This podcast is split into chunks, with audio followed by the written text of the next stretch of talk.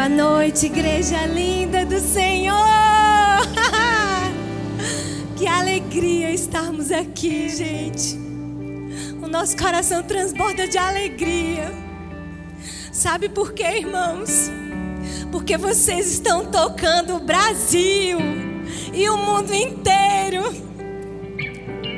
O avião de Campina Grande já rodou por muitos lugares.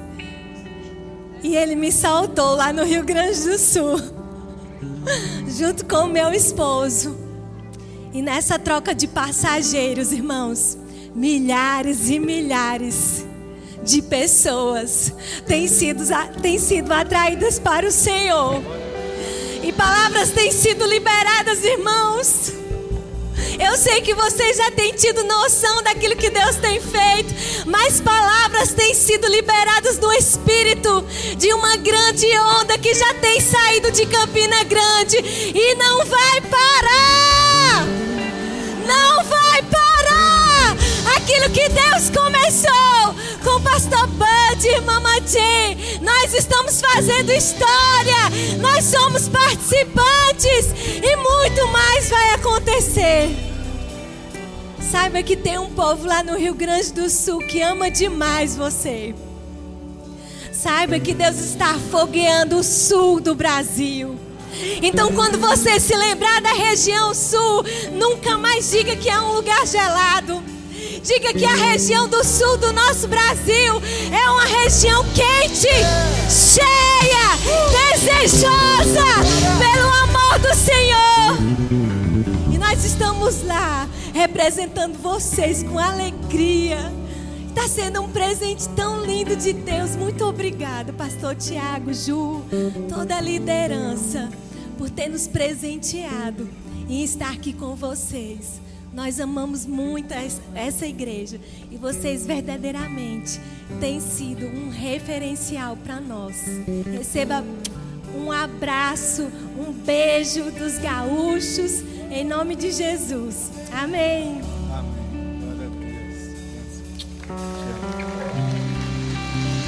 Deus. Deus é bom, Deus é bom. Você pode se assentar no seu lugar. Aleluia. É, sempre que tem uma conferência, algo assim, um evento na igreja, eu vejo que tem ministros e os tradutores. Eu trouxe uma paraibana para me interpretar, quase, caso eu falei alguma coisa aqui, né? um gauchês aqui. Estou brincando.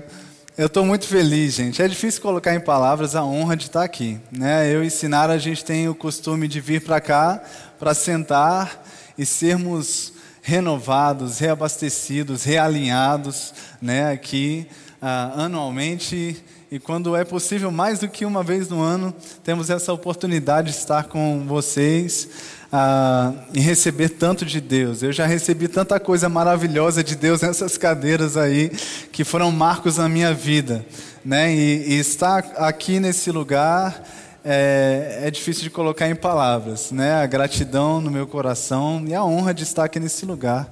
Pastor Tiago e Ju, obrigado pelo convite. Nós amamos vocês. Estamos celebrando esse novo tempo na vida de vocês também, acompanhando online. Graças a Deus por esse privilégio. E eu quero honrar a diretoria, o Ministério Verbo da Vida. Vocês são tão preciosos na nossa vida. É, eu tenho, nós temos, eu e Sinara, é, momentos né, com cada um de vocês que a gente poderia contar aqui de histórias de marcos na nossa vida, de sementes que foram lançadas e que fizeram, estão fazendo toda a diferença na nossa vida. Nós amamos muito vocês. Nós amamos vocês, igreja, Verbo da Vida de Campina Grande. Nós honramos a vida de vocês, honramos a sua fidelidade aqui. Tudo começou aqui, irmãos, e a gente sabe como é desafiador o começo, não é? E nós honramos você que faz parte dessa história. Glória a Deus. A gente é quase agência missionária. Eu quase pedi para a Suelen, Suelen, põe a gente da agência missionária. 400 quilômetros a mais a gente estava no Uruguai, irmãos. Então, olha só, talvez a gente esteja representando aqui o quão longe, irmãos, a palavra da fé está chegando no Brasil. Amém? Quão longe os teus frutos, tua fidelidade, teus dízimos, tuas ofertas, teu coração, teu serviço está chegando. Amém? E nós sabemos, a visão não se limita ao Brasil, nós vamos por todas as nações. Amém? Glória a Deus, glória, glória a Deus. Irmãos, pensando, e eu pensei muito, orei muito, né? Imagina, oh glória a Deus. Ah, o que, que eu pregaria aqui nessa noite? A gente está celebrando 29 anos né, dessa igreja, da nossa igreja em Campina Grande. E se tem algo que essa igreja tem ministrado e promovido, proporcionado à vida de cada um de nós, é a respeito da nossa revelação, né, da nossa identidade em Cristo. Não é? A palavra da fé traz para nós a clareza de quem nós somos em Cristo Jesus, o que temos, o que podemos em Cristo Jesus. Eu sei bem de onde eu saí e eu sei bem o que a palavra da fé promoveu na minha vida. E no momento que a palavra da fé chegou para mim e trazendo a clareza de quem eu sou em Cristo, irmãos, muita coisa mudou. Você pode dizer amém por isso na sua vida também? Glória a Deus. E eu quero meditar, irmãos, nessa, nesses dois dias, a respeito da nossa identidade em Cristo Jesus. Amém? Você está pronto para isso? Glória a Deus. Meus irmãos, identidade é a forma como nós nos definimos. Amém? Geralmente a gente vai falar, quando a gente vai se identificar, nós vamos falar sobre a nossa filiação, né? quem são nossos pais, onde nascemos, nossa, nossa cidade natal, nosso país. Enfim, nós começamos a dizer essas coisas para tentar identificar quem nós somos. Imagine se do dia para a noite nós nos, nos esquecêssemos dessas informações. Imagina aí, se coloca nesse lugar, se do dia para a noite, de repente, você se esquecesse da sua identidade, onde você nasceu, quem são seus pais, as informações mais primordiais da sua vida. Imagine se isso acontecesse com você. Isso já aconteceu, né, com algumas pessoas. Eu trouxe aqui dois exemplos para te dar. Um deles, um autor francês conta no seu livro que um, homem foi encontrado numa estação ferroviária em Lyon, que é uma cidade da França. Isso aconteceu em 1918, ali na, no contexto da Primeira Guerra Mundial.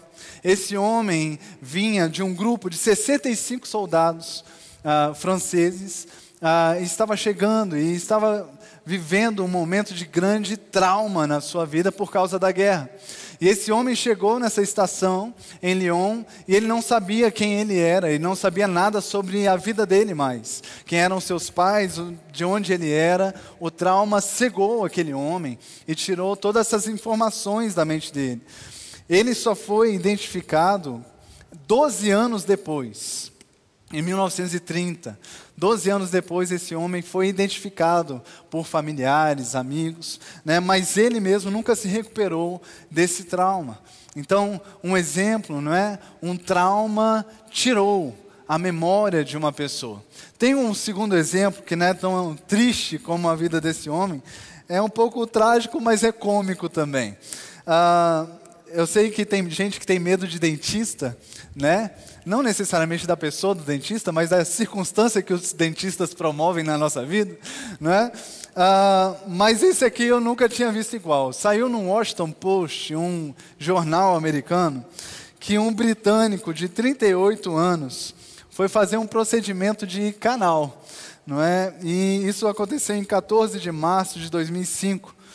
E esse homem ficou tão traumatizado com a experiência que ele ficou incapaz de formar novas memórias. E olha só o que aconteceu com esse homem. Todas as manhãs, desde o dia 14 de março de 2005, esse homem acorda acreditando estar naquele dia.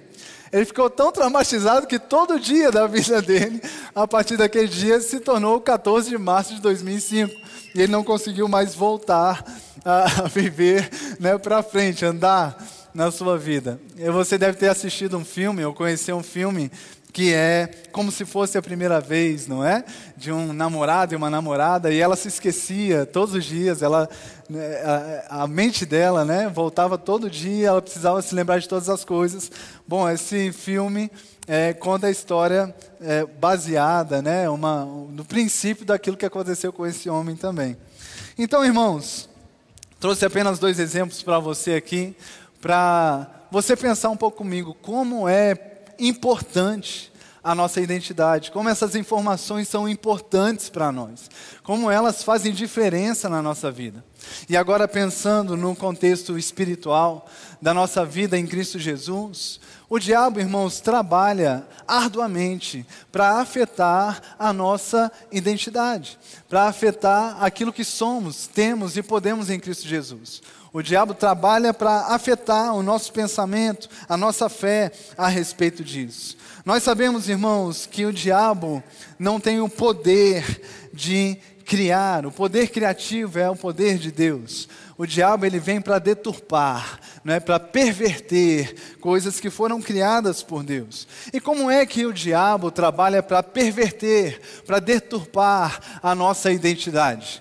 Uma delas, através de dores, traumas, como esses exemplos que eu trouxe aqui agora no início, né? Culpa, raiva, e talvez você possa ter passado coisas na sua vida, né? Circunstâncias na sua vida de traumas, né? Culpas, raivas que você uh, passou na sua história. Talvez dentro do seu círculo familiar, não é? Do círculo mais íntimo da sua vida, você pode ter vivido situações que geraram traumas na sua vida, e isso tem afetado a verdade que Deus diz a respeito da sua vida.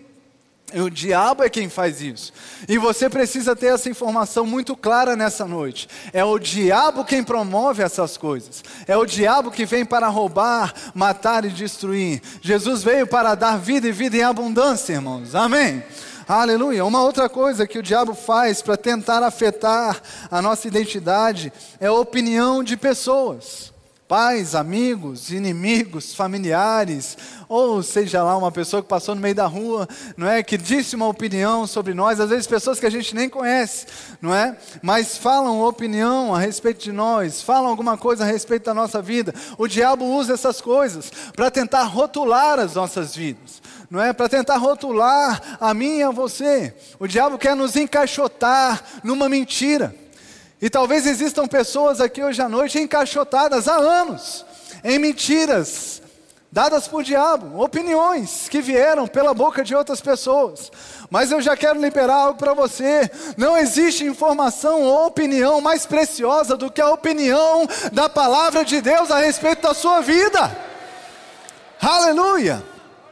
E outra ferramenta que o diabo usa, irmãos, e nesse tempo atual tem sido ah, uma ferramenta muito usada é mídia e cultura, não é?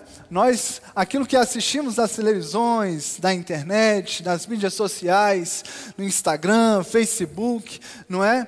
Que geralmente gera a comparação, né? Nós olhamos para aspas, a vida de alguém, aparentemente a vida de alguém, porque ninguém fica postando as coisas que não prestam, né? as coisas que não quer que sejam postadas. Né? Aí a gente olha para a vida de alguém, e aí a gente, a gente, a gente às vezes quer permitir, né? o diabo quer usar aquela situação para dizer: está vendo? Ele tem, você não tem. A família dela é e a sua família não é. Ele pode, você não pode. Né? E o diabo tem usado tanto essa ferramenta, glória a Deus pela vida do pastor Perilo, que lançou um livro abençoador, que nos ajuda sobre isso também. Então, o diabo usa a comparação, irmãos, ser como outros. O diabo, irmãos, trabalha com sementes que podem vir em forma de palavras, pensamentos, atitudes contra nós, informações. Eu quero te dar uma dica para diferenciar as sementes do diabo e as sementes de Deus. Apenas uma dica. As sementes, palavras, pensamentos, atitudes que vêm do diabo, elas tentam para destruir. As sementes do diabo tentam para destruir. Então é fácil identificar, irmãos, quando uma semente vem do diabo. Ela vai vir e ela vai promover tentação, com o intuito de destruição. Amém? E as sementes de Deus, irmãos, elas inspiram para construir.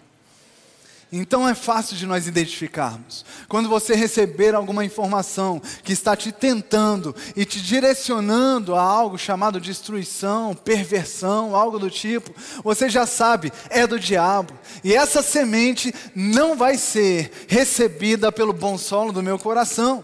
Sabe, irmãos, a, nós aprendemos na Bíblia e também quem foi bom aluno de biologia aprendeu com biologia, que não é meu caso, desculpa aí. Mas nós aprendemos, irmãos, que tem sementes específicas para cada tipo de solo. Você não pode plantar qualquer árvore, qualquer planta em qualquer solo. Não é? Os solos são compatíveis com algumas sementes. E você precisa se lembrar, quando o diabo quiser, irmão, lançar uma semente que vem dele para você, você diz: diabo, eu sou incompatível com a sua semente. As sementes que vêm de você, diabo, não servem para mim. O solo aqui só está aberto para a semente da palavra de Deus. Amém. Oh, aleluia, glória a Deus. Então discirna a semente e você vai ser muito bem sucedido. Então, irmãos, já falamos muito do diabo, né? Vamos falar mais de Deus, em nome de Jesus. 1 Pedro, capítulo 2, versículos 9 e 10. Se você puder abrir comigo, acredito que nós vamos ter aqui disponível também. Eu trouxe esse texto que é muito conhecido nosso, na versão NVT. E essa versão, ela vai ser talvez um pouquinho diferente da sua Bíblia aí, mas ela vai ser muito esclarecedora para nós hoje à noite. Diz assim: Vós, porém, são povo escolhido, reino de sacerdotes, nação santa, propriedade exclusiva de Deus. Assim vocês podem mostrar às pessoas como é admirável aquele que os chamou das trevas para a sua maravilhosa luz. Antes vocês não tinham identidade como povo, agora são povo de Deus. Antes não tinham, não haviam recebido misericórdia, agora receberam misericórdia de Deus. Amém? Glória a Deus. Esse é o nosso texto base para essa noite. Um contexto da carta de Pedro, irmãos. É, e ele é importante de ser conhecido, porque antes que você fique pensando ou dizendo aí, ah, essa questão da identidade, os traumas da minha vida. Pastor, você não sabe o que, que eu passei. Pastor, você não sabe os traumas que eu passei na minha vida, as coisas que eu ouvi. Sabe, há um tempo atrás eu e Sinara recebemos uma, uma menina, uma jovem lá na igreja, e ela vinha de uma família disfuncional, para resumir, não é? E ela ouviu coisas absurdas e na nossa frente ela mostrou um áudio de WhatsApp que a mãe dela tinha acabado de mandar para ela. Coisas que nos chocaram, né, meu amor? Na hora, a gente ouviu aquilo e a gente ficou assustado. Eu nunca tinha visto ou ouvido uma mãe falando daquela forma com o filho. Uh, e eu fiquei chocado com aquilo. Então eu sei, querido, querida, que você pode ter passado ou esteja passando por coisas desse tipo que são. Você pode estar pensando, só eu que estou passando isso ou só eu que ouço esse tipo de coisa. Ninguém sabe, ninguém faz ideia do que eu estou passando. Sabe, mais importante essa noite, Deus sabe. Amém. Deus sabe. E eu creio, irmãos, que hoje à noite vai ser uma noite de cuidado de Deus com a sua vida. Amém. Deus vai te amar de uma forma tão especial nessa noite, cuidar de você. Amém. Deus sabe. Amém. Aleluia. E Deus não está ah, desconsiderando aquilo que você possa estar passando. Deus sabe e se importa muito com isso. Amém? E Ele talvez tenha me inspirado para pregar sobre isso por causa de você. Amém? Então abra seu coração. Não fique pensando, só sou eu. Não, Deus está cuidando de você. Deus está te amando através da palavra nessa noite. Amém? E aqui no contexto de, da carta de Pedro, irmãos, o povo os cristãos estavam dispersos pelo norte da Galácia. Ah, quando a gente vê as viagens missionárias de Paulo, Paulo foi principalmente a parte sul da Galácia, não é? Ele não alcançou a parte norte, pelo menos achamos que não, não é? E Pedro está escrevendo ao povo da parte norte, os cristãos que estavam dispersos na parte norte da Galácia não é? E Pedro está ali cuidando desse povo. Então imagina para quem Pedro escreveu essas coisas lindas que a gente vibra, dá glória a Deus, dá vontade de correr, irmãos. Quando nós ouvimos, vocês são povo escolhido, reino de sacerdotes, nação santa, povo de propriedade exclusiva de Deus. Nós ouvimos isso e nós celebramos, nós vibramos com isso. E Pedro estava escrevendo isso, gente, para pessoas que estavam longe das suas casas, perderam seus empregos perderam seus bens, perderam a sua segurança, o seu lar, estavam em lugares que eles não sabiam como viveriam. Era uma circunstância absurda, extrema naquele momento. Então entenda, Pedro estava escrevendo, inspirado pelo Espírito Santo de Deus, para pessoas que estavam vivendo situações traumáticas. E talvez estariam também sendo afetadas na sua identidade. Porque, como eu disse, a nossa identidade está conectada à nossa casa, ao nosso povo, à nossa terra, à nossa comida, a, a, ao nosso meio ambiente, aquilo onde nós vivemos. E esse povo foi arrancado disso por causa da perseguição do Evangelho ou por causa do Evangelho. Amém? E esse povo estava sofrendo essas situações. Então, quando Deus escreve essas coisas, ou inspira Pedro a escrever essas coisas, irmãos, Deus estava considerando circunstâncias que talvez sejam muito parecidas com a que você está vivendo. Amém? Isso aqui é remédio para você, para mim, para cada um de nós. É a palavra poderosa de Deus para nos socorrer. Amém? Aleluia. Então essas pessoas estavam passando por diversos tipos de provações, perseguições, difamações. De certa forma, eles estavam sendo atacados, como eu disse, na sua identidade. E Pedro está, então, irmãos, encorajando esse povo a ficar com a palavra. Fique com a palavra. A palavra de Deus é a verdade de Deus a respeito de cada um de nós. Amém. Aleluia. Ainda que o diabo esteja gritando, esperneando, fique com a palavra de Deus. Deus ministrou uma frase ao meu coração algumas semanas atrás e eu entendi que eu precisava liberar essa frase para você também nessa noite. Os sussurros de Deus são mais poderosos do que os gritos do diabo. Eu vou dizer de novo para você receber direito. Os sussurros de Deus são mais poderosos do que os gritos do diabo, irmãos. O diabo grita, ele esperneia, ele faz barulho, ele faz bagunça. Mas eu quero te lembrar que a palavra mais simples, mais suave, o sussurro de Deus, irmãos, é mais poderoso do que qualquer grito que venha do inferno. Aleluia! E você sabe que muitas vezes o, dia, o Senhor, irmãos, o Senhor Deus, Ele ministra os nossos corações com sussurros. Aleluia! São sussurros vindos da parte de Deus, uma palavra. E a gente ouve muito isso nessa igreja, não é? Uma palavra vinda da parte de Deus pode transformar a nossa vida, nosso ministério para sempre. Deus está, irmãos, talvez sussurrando no seu coração nessa noite. Aleluia, não desconsidere os sussurros de Deus. Eu acredito que muitas das direções que vieram para essa igreja, irmãos, não foram gritos não foram vozes audíveis, céu se abrindo, trovoada. Não, foram sussurros de Deus no coração dos pastores, da liderança, do ministério. Sussurros, palavras chegando ao coração. Um sussurro de Deus no seu coração pode transformar a sua vida para sempre. E talvez você tenha crescido ouvindo gritos dentro da sua própria casa. Gritos ferindo a sua identidade, ferindo a verdade de Deus e os sonhos de Deus sobre a sua vida. Mas eu quero te dizer que tem sussurros de Deus, trazendo vida para você, trazendo libertação para você, trazendo cura para você, trazendo a verdade de Deus para a sua vida hoje à noite. Oh, aleluia, glória a Deus.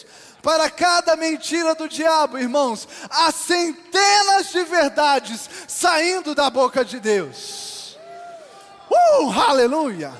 Para cada mentira que o diabo tem contado para você, há centenas, centenas de verdades que Deus libera da boca dele, que vem como bálsamo, que vem como vida, que vem como saúde para nós, para te levantar, para restaurar a identidade de cada um de nós. Amém. Aleluia, glória a Deus, glória a Deus. Então em 1 Pedro 2, 9, ele começa dizendo: Vocês, diga eu, sou povo escolhido. Diga de novo, povo escolhido. Aleluia.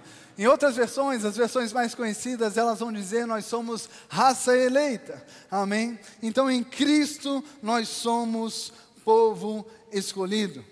Um dos pensamentos destruidores do diabo é o medo de não sermos escolhidos ou aceitos. O diabo tem trabalhado nisso. Existem milhões de pessoas com medo de serem rejeitadas, não serem escolhidas, não serem aceitas em todos os meios da vida. Estamos constantemente, se você parar para pensar, nós estamos constantemente em busca de aceitação aceitação na família, entre amigos, na escola, trabalho, igreja, a roupa que estamos usando, não é? O comportamento que temos. Eu estou, de certa forma, tentando ser aceito por você aqui hoje à noite. Imagina, você não sabe nem quem é esse cabo aqui, de onde ele veio, não é? Eu estou aqui, Jesus, que o povo me aceite, amém? É algo da vida, é algo do ser humano. Nós estamos constantemente em busca de aceitação. E eu quero te lembrar que Deus nos livrou dessa angústia. Aleluia. Você se lembra, né, os, os rapazes aí, se lembram da angústia que era quando ia ter lá o futebol, né, e aí a escolha dos times. E como não tinham só dois times fechados, né, eles sempre tinham um time de cá, o um time de lá e o time reserva né? Ou senão aquele que ia para o gol, não é? Oh Jesus amado. E aquela angústia, será que eu vou ser aceito para o time? Será que vão me escolher? Aí vai lá, o primeiro foi aceito para cá, o outro para lá, e outro para cá, e você, ai Jesus, alguém me escolhe, eu quero jogar, não é? A estratégia era, compra a bola, seja o dono da bola e você sempre vai jogar, não é? Quantos descobriram essa estratégia aqui? Ai meu Deus. Mas era uma angústia, né? Você esperar para ser escolhido. Uma outra situação, talvez que você tenha vivido aí, a formação dos grupos de apresentação de trabalho na escola. Quantos se lembram disso, irmãos? A professora falava: vamos apresentar o trabalho, façam os grupos, Jesus amado. e eu vivia mudando com a minha família, eu passava três anos no máximo numa cidade, e aí eu sempre que tinha que fazer, todos amigos novos, né? Então eu sempre chegava numa escola, eu não era. Tinha todo aquele processo de ser aceito, ser conhecido e tal.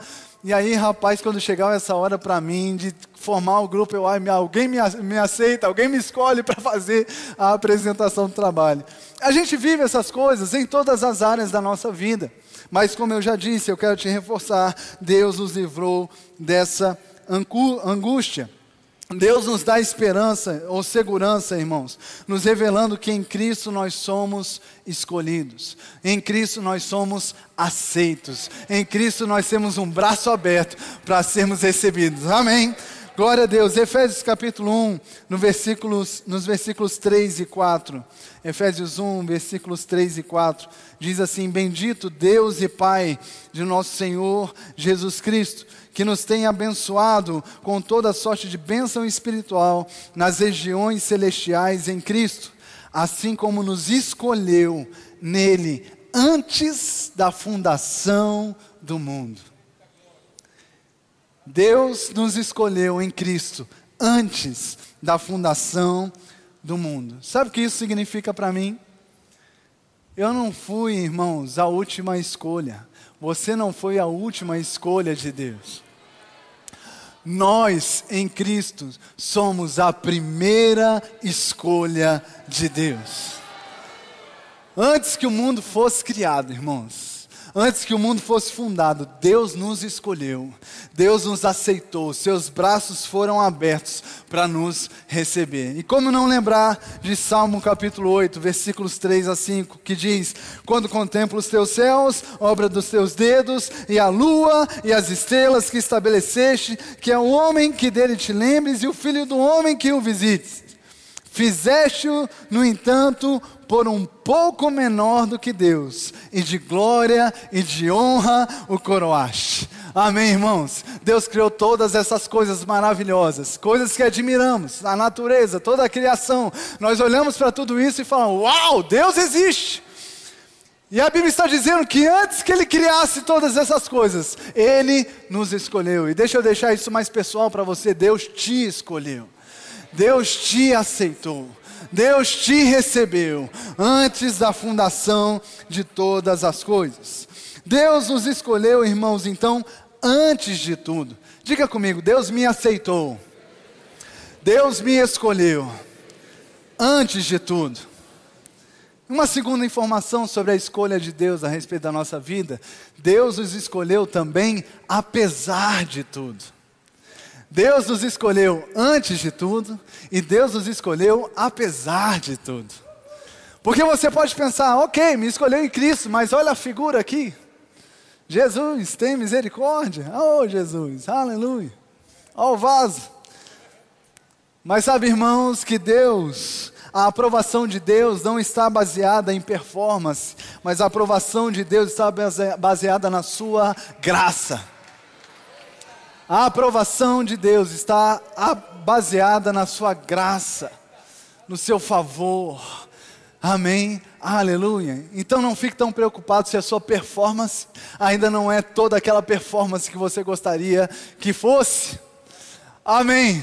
A graça de Deus, irmãos, aleluia, aleluia, é o favor de Deus, as mãos de Deus estendidas para te receber. Vem como você está, vem que eu te capacito, vai dar certo, vai avançar, vai melhorar. Oh, aleluia. 1 Coríntios, capítulo 1, versículos 26 a 28, também na NVT diz: Lembrem-se, irmãos, de que poucos de vocês eram sábios aos olhos do mundo ou poderosos, ou ricos quando foram chamados. Pelo contrário, Deus escolheu, aceitou as coisas que o mundo considera loucura, para envergonhar os sábios, assim como escolheu as coisas fracas para envergonhar os poderosos. Deus escolheu coisas desprezadas pelo mundo tidas como insignificantes, e as, e as usou para reduzir a nada aquilo que o mundo considera importante. Aleluia, aleluia. Rick Renner, no seu devocional tão maravilhoso, não é? Pedras preciosas ele ensina que a palavra loucura ou loucos significava idiota. Não tem como falar essa palavra nesse púlpito e não lembrar do pastor Bud, né? idiota ou ignorante, não é? Era uma palavra usada no tempo de Paulo para pessoas que o mundo desprezava, zombava, tratava, tratava com desprezo. Mas Deus chama Deus escolhe as pessoas tidas como ignorantes pelo mundo para envergonhar, confundir o mundo, confundir aqueles que se acham autossuficientes. Isso não é um convite, irmãos, para a ignorância ou para a preguiça, para deixarmos de nos capacitarmos, amém? Mas é Deus garantido, receba isso. Deus garantindo que se nosso coração estiver ajustado, Ele nos usará apesar de nós. Amém. Aleluia. Nossas limitações servirão como ferramenta de testemunho do poder dele agindo em nós e através de nós. Então não deixe as suas limitações serem usadas ou não use as suas limitações como desculpa. Não use as suas limitações para dizer não, depois eu vou. Aleluia. Aleluia. Suas imitações, irmãos, vão acabar trazendo glória a Deus. Porque você vai olhar para você e falar assim: Jesus, como é que eu vou? Jesus, isso é grande demais para mim. Jesus, eu nunca me imaginei fazendo isso. Aleluia. É nesses lugares, irmãos, que Deus está pronto para manifestar a glória dEle, manifestar o poder dEle, irmãos. Amém? É um tipo de fraqueza. Amém? Aleluia, é um tipo de fraqueza, de limitação. Mas glória a Deus, irmãos, a graça de Deus é apresentada nas nossas fraquezas. Aleluia, e quando somos fracos, Ele nos faz fortes, irmãos. Então talvez existam limitações para você, Existam limitações na sua vida, impostas sobre você, circunstâncias que te colocaram nessa situação. Querido irmão, querido irmã, não use isso como desculpa para ficar parado. A graça de Deus é suficiente para surpreender você e as pessoas que estão ao seu redor. Aleluia, aleluia. E eu penso que Deus se diverte com isso, irmãos. Eu penso que Deus se diverte com isso. Ele olha para nós, né, e vê assim: é, Paulinho, você, se fosse você, não, não ia mesmo, não. Mas conta comigo que vai dar certo. E vai dar certo, irmãos, e vai dar certo, irmãos. Deus vai se apresentar fiel, Deus vai se apresentar com seu favor, com a sua graça, e nós seremos surpreendidos, irmãos. Foram 29 anos de surpresas. 29 anos experimentando surpresas nesse lugar. E tem muito mais, não parou. É o mesmo Deus, é a mesma palavra. Vai continuar, irmãos. Tem surpresas divinas para Campina Grande. A obra de Deus é grande aqui, é grande. Vocês são relevantes aqui na, em Campina Grande, são relevantes, mas tem muito mais. Aleluia, Deus vai surpreender vocês muito mais ainda. Aleluia, glória a Deus. Não coloque limite onde Deus não colocou. Amém. Não coloque limite na sua vida, onde Deus não colocou. Não coloque um ponto final, onde Deus colocou daqui a pouco uma vírgula apenas, e está só esperando você continuar o texto. Não limite o agir de Deus sobre a sua vida. Amém. Glória a Deus. Vença então esse medo de não ser aceito. Vença esse medo de não ser escolhido ou escolhida. A pessoa mais importante do universo já te escolheu. Amém. Diga eu sou povo escolhido, raça eleita. Glória a Deus. No texto de Pedro, ele ainda diz: Vocês, porém, são povo escolhido e reino de sacerdotes. Na versão que eu trouxe aqui. Amém. No Antigo Testamento, irmãos, o sacerdote era tinha várias funções, né? Dentre elas, ele era um investigador, não é? Ele fazia perícia, procurava saber onde estavam os culpados pelos crimes ah, do povo. Ele também verificava quem estava limpo ou impuro. É quase como um médico, né? Ele fazia o diagnóstico e dizia se essa pessoa estava com lepra ou não. Ele era também juiz, era cozinheiro, amém? E era professor. Tinha uma função muito importante de ensinar pessoas. E a função mais conhecida por nós dos sacerdotes era que ele era um mediador. Amém? Ele era representava um homem diante de Deus e Deus diante dos homens. Amém? Na nova aliança, Jesus é o nosso sumo sacerdote. Amém? Ele é o único mediador entre Deus e os homens. Mas Deus, irmãos, nos mostra pela Sua palavra que Ele não gosta de governar sozinho. Deus gosta de compartilhar do seu governo. Deus gosta de compartilhar da sua autoridade. E nos levantou então como um reino de sacerdotes. Amém? Deus espera que nós sejamos ministros da reconciliação. Né? Deus espera que sejamos aqui sacerdotes. Amém? Reais.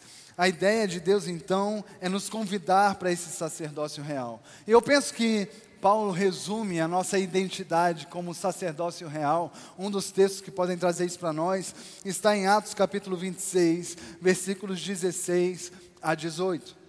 Atos 26, 16 a 18, que diz: Mas levanta-te e firma-te sobre os teus pés, porque por isso te apareci, para te constituir ministro e testemunha, tanto das coisas em que me viste, como daquelas pelas quais te aparecerei ainda, livrando-te do povo e dos gentios para os quais te envio. Uma palavra de Deus específica a respeito do chamado de Paulo, mas eu acredito que aquilo que vai ser dito no versículo 18 em diante pode ser recebida por nós como uma realidade para nós também, do nosso chamado. Paulo foi enviado, eu creio que nós também, para lhes abrires os olhos e os converteres das trevas para a luz e da potestade de Satanás para Deus, a fim de que recebam eles remissão de pecados e herança entre os que são santificados pela fé em mim. Amém? Então, esse é o nosso chamado. Você foi chamado para abrir os olhos de pessoas. Amém? Converter pessoas das trevas para a luz. Amém? Aleluia, para que essas pessoas recebam remissão de pecados. Glória a Deus. Às vezes, irmãos, nós não nos sentimos muito capazes. Às vezes nós somos apresentados a algumas oportunidades na nossa vida e nós olhamos para nós e não nos sentimos muito, muito capazes. Mas eu quero te dizer que muitas vezes os sentimentos mentem. Amém? Aleluia. Então, se você às vezes se sente, às vezes, não muito capaz, se lembre disso. Sentimentos muitas vezes mentem. Essa é outra mentira que o diabo tenta nos impor. O diabo gosta de dizer que você não é capaz. Mas, irmãos, em Cristo nós somos plenamente capacitados. Sacerdócio real, irmãos, fala sobre capacitação para ser, para fazer. Amém? É Deus nos capacitando como seus representantes legítimos na terra. Eu estou aqui com uma carteira de motorista na minha mão, a minha carteira de motorista. E esse é um documento, um dos documentos que identifica né, quem eu digo ser. Né? Eu digo, olha, meu nome é Paulo Roberto Aguiar Filho, né, filho de Paulo Roberto Aguiar, Rosângela Santos Aguiar, não é? E eu posso dizer isso para você, mas não tenho como comprovar. E como eu comprovo isso? Documento. Não é isso aqui me mostra, te mostra, prova para você quem eu realmente sou. Amém? O nome desse documento é Carteira Nacional de Habilitação, CNH. Ou seja, em outras palavras, esse documento me habilita, não é, a dirigir por todo o território nacional, em alguns países também em algum tempo, não é? Se a polícia me parar, eu estiver dirigindo e a polícia me parar na, em algum lugar, eles vão me perguntar: cadê a sua carteira, o seu documento, não é? A sua habilitação. E aí o que eu devo fazer? Pegar minha habilitação com a minha foto, ele vai olhar se sou eu, vai conferir os dados e dizer: ok, você está habilitado para seguir o seu caminho. Irmãos, a Bíblia é o documento que confirma que somos habilitados para sermos ministros de uma nova aliança. Amém? Aleluia. A habilitação, irmãos, é aquilo que nos dá acesso. Para vir para cá, pegamos um avião. E o que, que tivemos que mostrar lá no, na entrada do aeroporto? habilitação, não é? O nosso documento. Aquilo nos dá acesso a algum lugar. Dá acesso a outros países, dá acesso a portarias de condomínios. Onde há alguma restrição, a habilitação libera. Onde há alguma restrição, algum guarda, alguma porta fechada, a habilitação abre as portas e libera para você avançar. Aleluia. Em Cristo nós somos habilitados. Aleluia. Em Cristo nós somos habilitados, irmãos. Então, quando o diabo tenta levantar portas diante de nós, quando ele tenta colocar demônios, principados, potestades na nossa frente, tentando impedir o nosso caminho, irmão, você pode levantar a sua Bíblia e dizer: Eu sou quem a Bíblia diz que eu sou, eu tenho o que a Bíblia diz que eu tenho, eu posso o que a Bíblia diz que eu posso, e sai da minha frente, diabo, porque eu sou habilitado, eu sou capacitado, eu vou fazer, eu vou cumprir, eu vou avançar, aleluia! Tudo aquilo que Deus sonhou sobre mim vai acontecer. Diga tudo aquilo que Deus sonhou sobre a minha vida vai acontecer. Diga eu sou capacitado. Oh, aleluia! Glória a Deus, aleluia. Deus é bom. Aleluia, glória a Deus. Estamos terminando já. Mas na primeira carta, carta de Paulo, irmãos, à igreja de Corinto, ele estava confrontando a igreja, porque o contexto de Corinto tinha uma exaltação muito forte à filosofia dentro da igreja. Estava adentrando as portas da igreja a filosofia, um pensamento humanístico. Estava acessando a igreja e misturando. A palavra estava sendo misturada, ou uma tentativa de atualização, né, Juliana, naquela época também. Então, era o que estava acontecendo, o povo estava flertando com um evangelho meia-boca, um evangelho misturado. E o apóstolo Paulo, irmãos, se levanta para defender a suficiência do evangelho. A palavra é suficiente. Em 1 Coríntios, capítulo 2, versículos 1 em diante, Paulo diz: Eu, irmãos, quando fui ter convosco, anunciando-vos o testemunho de Deus, não fiz com ostentação de linguagem ou de sabedoria. Ele está falando: Olha, eu não estou usando mentalidade humana, sabedoria humana, porque decidi nada saber entre vocês, senão a Jesus Cristo e esse crucificado. O que Paulo está dizendo em outras palavras, irmãos, é: eu não preciso misturar o Evangelho com nada mais. O Evangelho é suficiente por si só. E no versículo 3 ele diz: E foi em, olha isso, e foi em fraqueza, temor e grande tremor que estive entre vós. Por que que Paulo diz foi em fraqueza, temor e grande temor? Nós podemos traduzir isso de uma outra forma, irmãos. Paulo está dizendo assim: Eu estou aqui abrindo mão de uma autossuficiência ou algum tipo de soberba, para depender 100% de Deus, para ministrar você, para pastorear você, para celebrar a sua vida, para levantar a sua vida. Deus é suficiente. E para que a suficiência de Deus, irmãos, seja real na nossa vida, precisamos de humildade, dependência. Somos plenamente capacitados em Cristo? Sim! Glória a Deus por isso.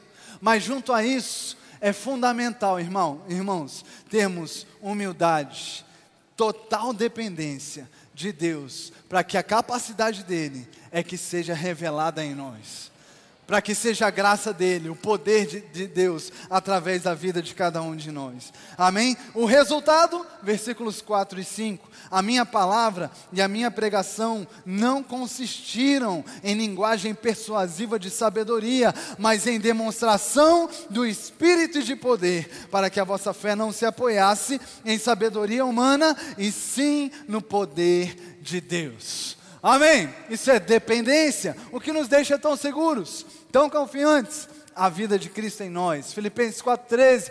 Posso todas as coisas naquele que me fortalece. Estamos em Cristo, irmãos, e nele nós podemos todas as coisas. Lembre-se disso, é nele. Lembre-se disso, é nele. É dependência dele, é confiança nele. Amém. Aleluia, a capacidade sobrenatural dele vai se manifestar, irmãos, na nossa dependência, na nossa entrega. Amém. Glória a Deus. Você pode se colocar em pé por gentileza. Aleluia. Amanhã nós vamos continuar nesse texto, meditar mais sobre ele. Aleluia. Em Cristo, queridos, nós somos capacitados a fazer as coisas mais desafiadoras da vida. Amém? Então, para hoje à noite, guarde isso. Em Cristo nós somos povo escolhido. Diga, em Cristo, eu sou povo escolhido. Amém.